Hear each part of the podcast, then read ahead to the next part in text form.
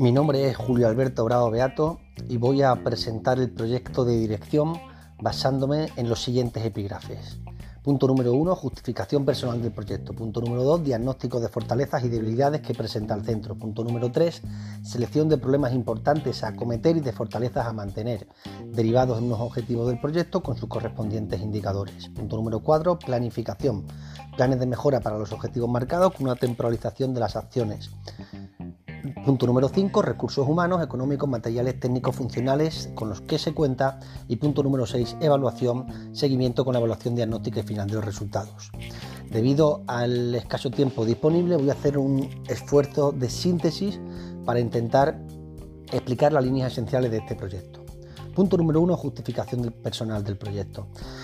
Tras más de 10 años de experiencia, creo que es un reto personal, es un momento óptimo para seguir creciendo como docente. Es importante señalar que voy a dedicarme a administrar los recursos disponibles y optimizar los resultados, siempre teniendo en cuenta una serie de principios como son el compromiso y el sentido de la responsabilidad, el aprendizaje continuo y el trabajo en equipo, aspecto que considero esencial en cualquier proyecto que emprendamos. Punto número 2. Diagnóstico de fortalezas y debilidades que presenta el centro. Como debilidades tenemos que señalar que podemos mejorar la organización y gestión de los documentos, también señalar el bajo nivel académico de los alumnos en algunas áreas y la dispersión de los edificios. Y por supuesto el problema o la debilidad más acuciante es el elevado absentismo escolar. En cuanto a las fortalezas, pues tenemos una serie de fortalezas que son muy importantes para nosotros, como una serie de proyectos que ya están en marcha, los profesores convencidos de su trabajo vocacional, familias con gran capacidad de implicación, el centro además cuenta con importantes TIC eh, en número y en uso, también contamos con una fortaleza la coordinación en el trabajo con los ACNE y los ARNEAE y una escuela deportiva muy fuerte que realiza numerosas actividades. Punto número 3. Selección de problemas importantes a cometer y de fortalezas a mantener, derivados unos objetivos del proyecto con sus correspondientes indicadores. Los principales problemas que vamos a afrontar son el absentismo y el abandono escolar y conseguir la implicación de todo el claustro. El primer objetivo es formar a los alumnos en conocimientos académicos y actitudes, favoreciendo el desarrollo de las competencias, que favorezcan su desarrollo integral.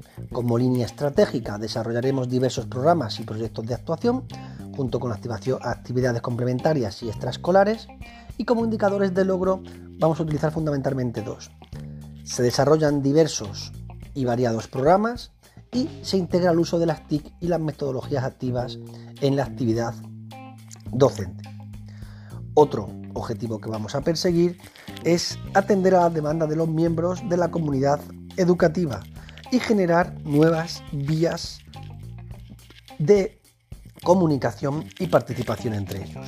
Se va a potenciar la comunicación de la comunidad educativa a través del uso de las TIC y toda la comunidad tiene medios para aportar y participar en la vida del centro. Otro objetivo que vamos a tener como referencia es buscar el consenso de todos los miembros del claustro a la hora de tomar decisiones. Como indicador del logro, debemos escuchar a todos los miembros de la comunidad educativa de una manera efectiva, es decir, a través de mecanismos que nos permitan esta participación y tendremos en cuenta todas y cada una de las opiniones propuestas para buscar puntos de unión. Punto número 4, planificación planes de mejora para los objetivos marcados con una temporalización de, de, las acciones. Hemos elegido tres planes fundamentales que vamos a querer desarrollar. Plan de formación del profesorado, plan de autoprotección del centro y plan de acción tutorial. Plan de formación del profesorado a desarrollar durante todos los cursos académicos, fundamentalmente en la primera parte de los trimestres, cuando el profesorado tiene menos eh, tareas eh, a realizar por, por las tardes, como son la corrección de los exámenes o las evaluaciones. También vamos a realizar un plan de autoprotección del centro. Muy importante que todo el mundo asuma su rol en los simulacros y vamos a hacerlo en el primer trimestre del curso académico. Y un plan de acción tutorial, directamente ligado con el objetivo señalado en el punto anterior de formar a los alumnos en conocimientos y actitudes para favorecer el desarrollo integral. Es esencial la actuación conjunta de todos los tutores para guiar en este proceso. En cuanto al punto número 5, recursos humanos, económicos, materiales, técnicos y funcionales con los que contamos, tenemos que señalar que nos referimos al resto de, recursos que, sin ser propios de la docencia, ayudan al desarrollo diario de la misma. Fotocopiadoras, ordenadores, proyectores y todo ese tipo de material. La gestión la va a llevar el coordinador TIC junto con un servicio de la Junta de Extremadura. El resto de servicios se va a encargar una empresa y vamos a analizarla trimestralmente. El punto número 6 y último, evaluación, seguimiento de la evaluación diagnóstica y final de los resultados. Tenemos tres puntos fundamentales a la hora de realizar una evaluación. En relación a la inspección educativa, en relación a la comunidad educativa y en relación a la mejora de la calidad educativa del centro. La evaluación de este proyecto se va a realizar con miras constructivas, buscando errores y aciertos para mejorar progresivamente. Para ello se realizará una evaluación inicial, una parcial y otra final en cada uno de los cursos académicos. Es importante también tener en cuenta los planes del centro, que complementen la información recogida y la consiguiente extracción de conclusiones. Algunos de estos planes serán como por ejemplo el plan de evaluación de enseñanza y la práctica docente, la memoria final del curso y los planes de mejora llevados a cabo.